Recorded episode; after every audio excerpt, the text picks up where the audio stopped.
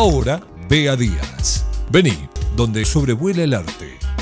Leonardo, Miguel Ángel, Frida, Quinquela Martín, todos en la mesa de Bea Díaz. Bienvenidos.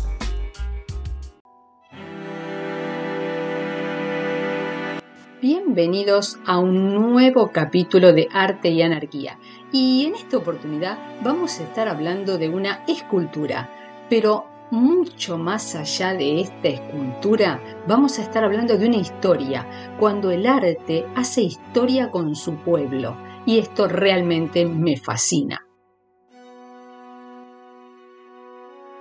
En este caso, te voy a presentar a Charging Bull, o conocido como el toro de Wall Street, que se encuentra ubicado en Bowling Green, en medio de la City financiera de la Gran Manzana de Nueva York en Manhattan.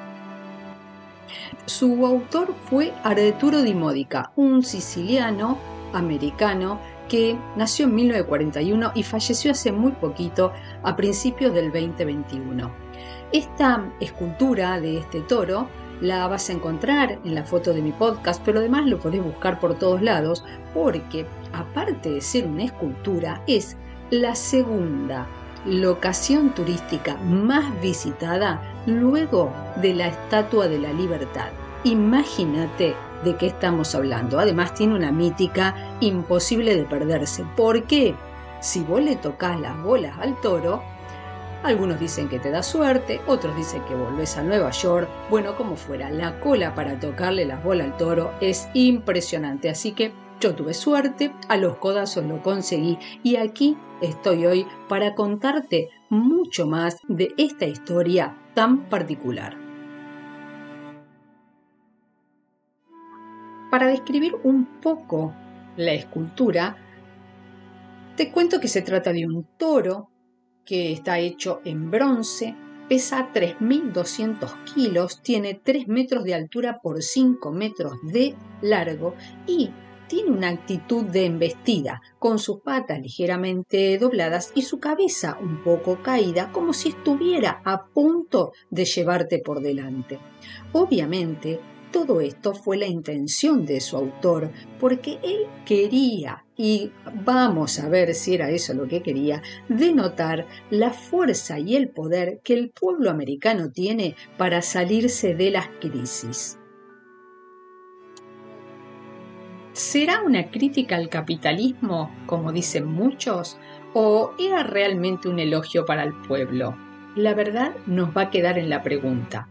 En el momento que comenzó a hacer esta escultura, estaba transcurriendo la crisis de 1987, una crisis donde la bolsa de valores pierde 500 mil millones de dólares en distintas acciones bursátiles, Módica decide realizar este toro, para lo cual utiliza todos sus ahorros, nada más ni nada menos que 350 mil dólares de su propio bolsillo.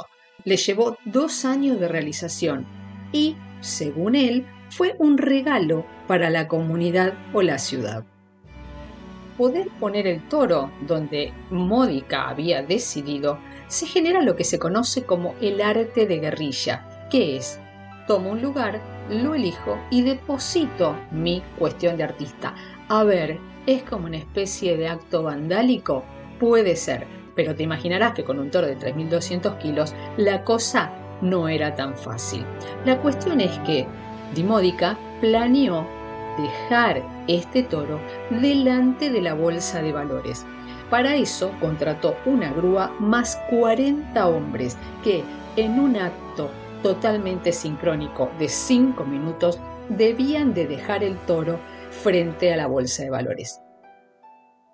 Preguntarás por qué en 5 minutos y porque es un acto vandálico, por lo tanto la policía no les iba a permitir hacer semejante cosa, así que sí o sí lo tenían que hacer en poco tiempo. Pero a que no sabes qué les pasó.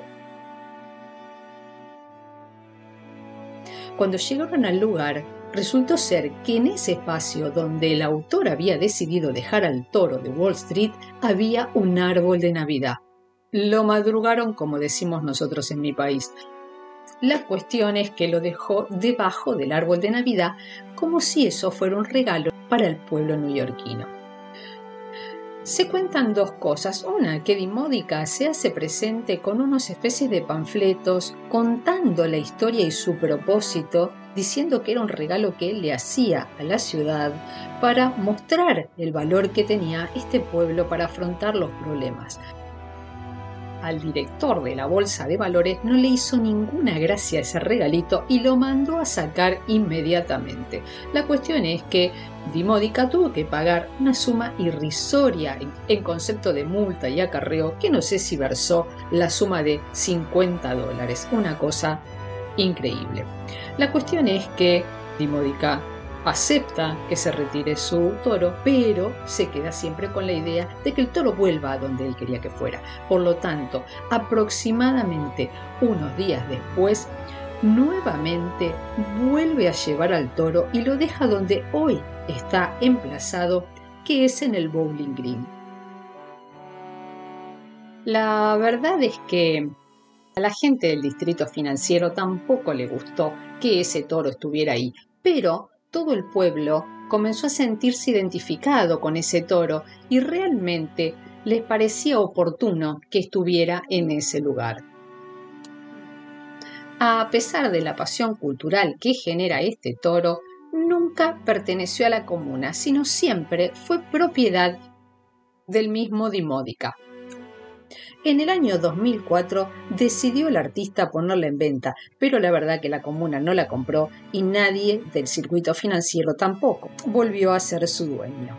Al ser el artista dueño de la escultura, todo lo que tiene que ver con el uso de la imagen, la publicidad y toda la cuestión, hay que pedirle autorización a él y además hay que pagarle.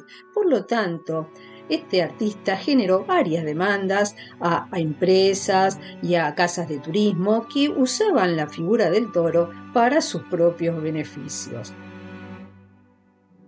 Em, si crees que es el único toro, no. Este artista también hizo otros toros en otras grandes ciudades, porque luego de este que se hizo famoso, muchas ciudades quisieron el propio. También hubo caballos que hizo en su ciudad natal y pequeñas réplicas de toros como para ir vendiendo y hacerse algunos mangos. Que te cuento entre vos y yo que algunas de estas réplicas fueron vendidas en 300 mil dólares. El toro fue vandalizado, a su vez, en más de una oportunidad. Te cuento dos que fueron muy renombradas. Un grupo de activistas en contra del capitalismo lo bañó con una tinta simulando sangre para mostrar el descontento con respecto al sistema. Y otra artista que buscó muchas veces reivindicar lo femenino, pero esta vez dice que lo hizo para protegerlo del frío, Agatha Oleg lo cubrió todo, todo de crochet. Hizo una instalación que le llevó varias horas, pero bueno, también ella quería significar lo que tenía que ver con el abrigo y la posibilidad que algunos tienen de tenerlo y otros no.